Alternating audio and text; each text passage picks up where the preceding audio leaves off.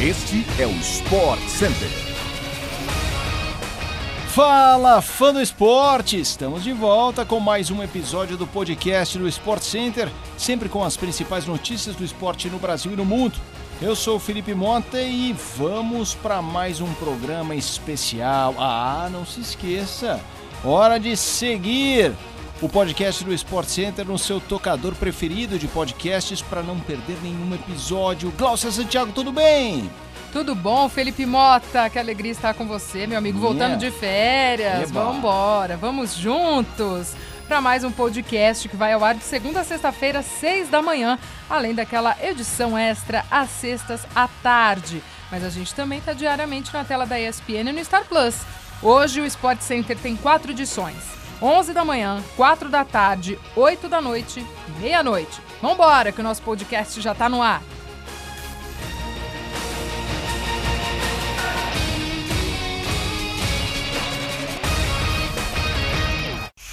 O surfista Gabriel Medina anunciou que não vai competir na primeira etapa da Liga Mundial de Surf, que acontece no próximo fim de semana em Pipeline, no Havaí.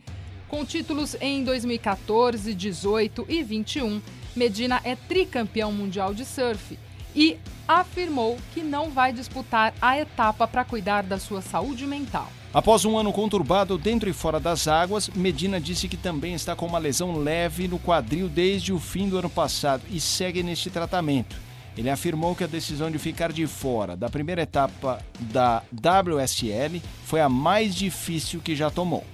Medina destacou a importância da saúde mental e vem de meses conturbados em sua família.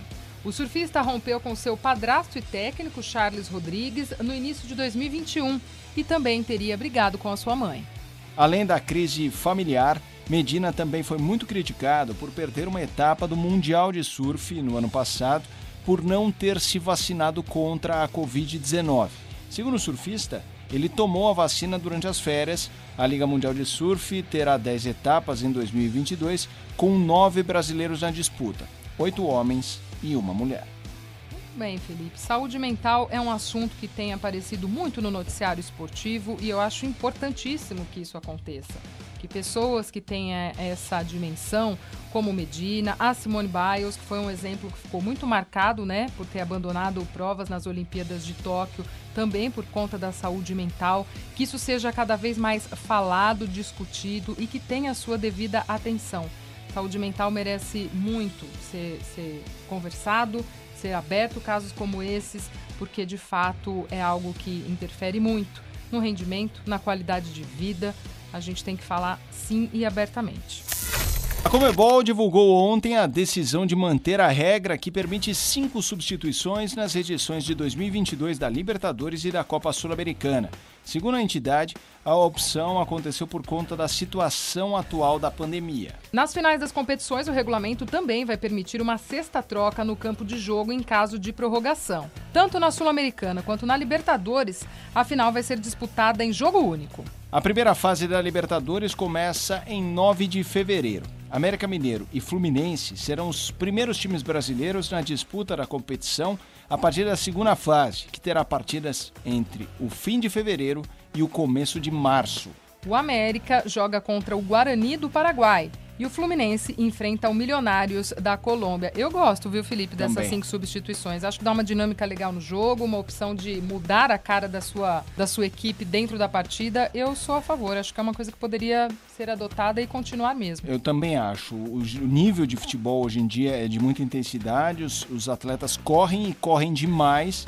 Acho que mesmo quando a pandemia cesse para valer e fire apenas uma página na história da humanidade, a discussão no futebol pode ser concreta no sentido de manter uh, cinco substituições ao longo de uma partida de futebol. A gente mencionou a Libertadores, tudo sobre a preparação dos times brasileiros para a Liberta, você acompanha, claro, no Sport Center, pela ESPN, no Star Plus. Dois veteranos agitaram o noticiário do futebol mundial ontem. No Brasil, o atacante Ricardo Oliveira, aquele mesmo, lembrado por tantas torcidas, torcida do Santos, enfim, 41 anos de idade para ele, foi anunciado pelo São Caetano e vai disputar a Série A2 do Campeonato Paulista. Segundo o maior artilheiro em atividade no Brasil, o jogador não atua desde fevereiro do ano passado, quando ainda defendia o Coritiba. Conforme revelado no Resenha ESPN em janeiro deste ano, Ricardo pretende chegar aos 400 gols gols e 800 jogos na carreira neste ano. Já na Itália, outro veterano voltou a aparecer no noticiário. Foi o polêmico Mário Balotelli. A seleção italiana divulgou uma lista de 35 convocados para um período de testes entre 26 e 28 de janeiro. E o nome do centroavante esteve na lista após três anos de ausência. Atualmente, Balotelli está no Adana Demirspor, quarto colocado do Campeonato Turco. A Itália está na repescagem nas eliminatórias para a Copa do Mundo do Catar, enfrenta a Macedônia do Norte no próximo dia 24 de março. Se vencer, pegará o vencedor de Portugal e Turquia, aí sim já num confronto que vale a vaga definitiva para a Copa do Mundo. O Manchester City estaria próximo da contratação de um destaque do futebol sul-americano, segundo a apuração da ESPN. Trata-se de Julian Álvares, uma das joias do River Plate. O clube comandado pelo técnico Pepe Guardiola, inclusive, entende que venceu a concorrência com o Milan. Ainda de acordo com a apuração, o jogador de 21 anos de idade fecharia com o City por cerca de 148 milhões de reais. Isso em valores já convertidos. No entanto, Álvares ainda não chegaria até a metade de 2022. O City estaria considerando mantê-lo no River Plate ou emprestá-lo a outro clube. Após um empate com o Southampton no último fim de semana, Pep Guardiola afirmou que não tem nenhuma informação do City sobre a negociação.